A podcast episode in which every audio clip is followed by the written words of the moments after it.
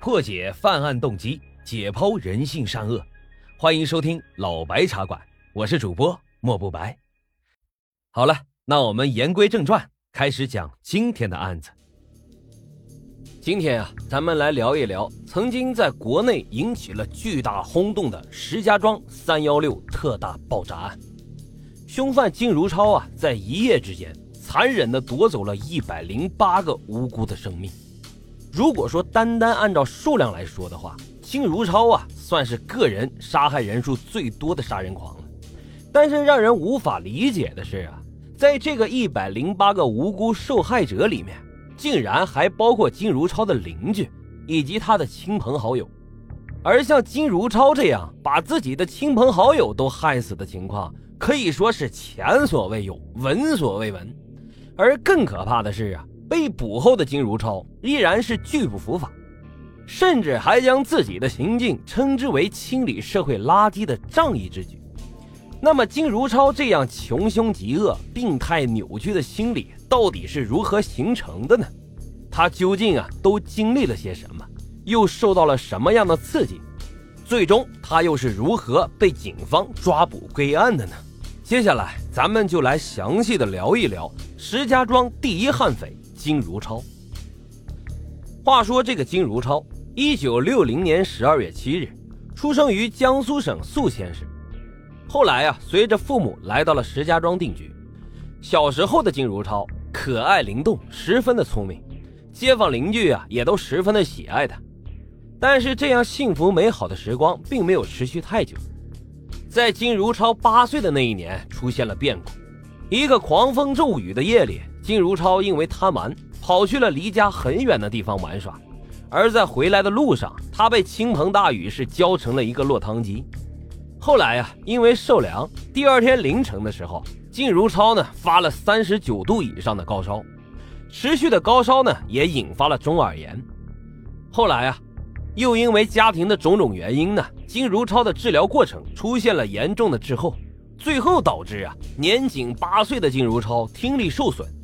而这个突如其来的意外呢，让金如超的世界蒙上了阴影，因为听不清小伙伴们说什么。所以啊，金如超也就根本没有办法像从前一样融入其中，和他们一起玩耍。而部分熊孩子的嘲讽和侮辱，更是让金如超的内心颇受打击。渐渐的，金如超就不再主动开口说话了，更不愿意与人接触。他只是一心啊，想躲在自己小小的空间里，把自己的内心封闭起来。就这样，因为听力和语言的障碍。金如超童年时期呀，基本上就没有什么玩伴。可是啊，即使是这样，还是有些熊孩子在看到金如超好欺负后，更加的变本加厉。因为遭受了过多的冷暴力，所以金如超的性格开始逐渐的扭曲。沉默寡言的他开始变得敏感多疑，并且呀，脾气也是变得异常的暴躁。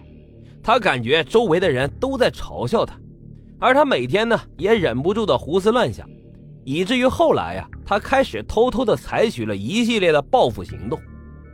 也就是从这个时候开始，金如超成为了大人嘴里面的坏孩子，更是成为了一些熊孩子嘴里的聋哑废物。他身上的反社会型人格也已经是越来越明显。然而，麻绳专挑细处断，厄运是专找苦命人。还没等金如超从严重的心理问题中走出来。父母离婚的消息又给了他沉重的一击。金如超感觉呀，就是因为自己听力受损，所以呀，这才导致父母矛盾升级，争吵不断，后来达到了离婚的地步。一时间，自责、内疚、无力感将金如超团团的包围。他像米罗水的人失去了手里最后一根稻草一样，放任自己沉溺在悲伤的海洋里。而金如超的自甘堕落呢？也让他的学习成绩一落千丈，慢慢的，他的心态也开始变得扭曲。他不再从自己身上找问题，而是将所有的责任啊，全部推给了那些不喜欢他的人身上。他开始责怪家庭不能给他优越的成长环境，责怪医院没能及时的治愈他的疾病，责怪嘲讽他的那些人狗眼看人低，也责怪那些亲朋好友们没有倾囊相助。就这样。金如超开始变得越来越暴躁，他经常跟同学打架，甚至啊一天能打好几次。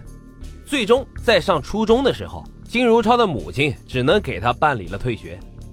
而为了让金如超以后啊能够独立的生活，一九七六年，他的母亲托关系将年仅十六岁的金如超送进了石家庄棉纺三厂。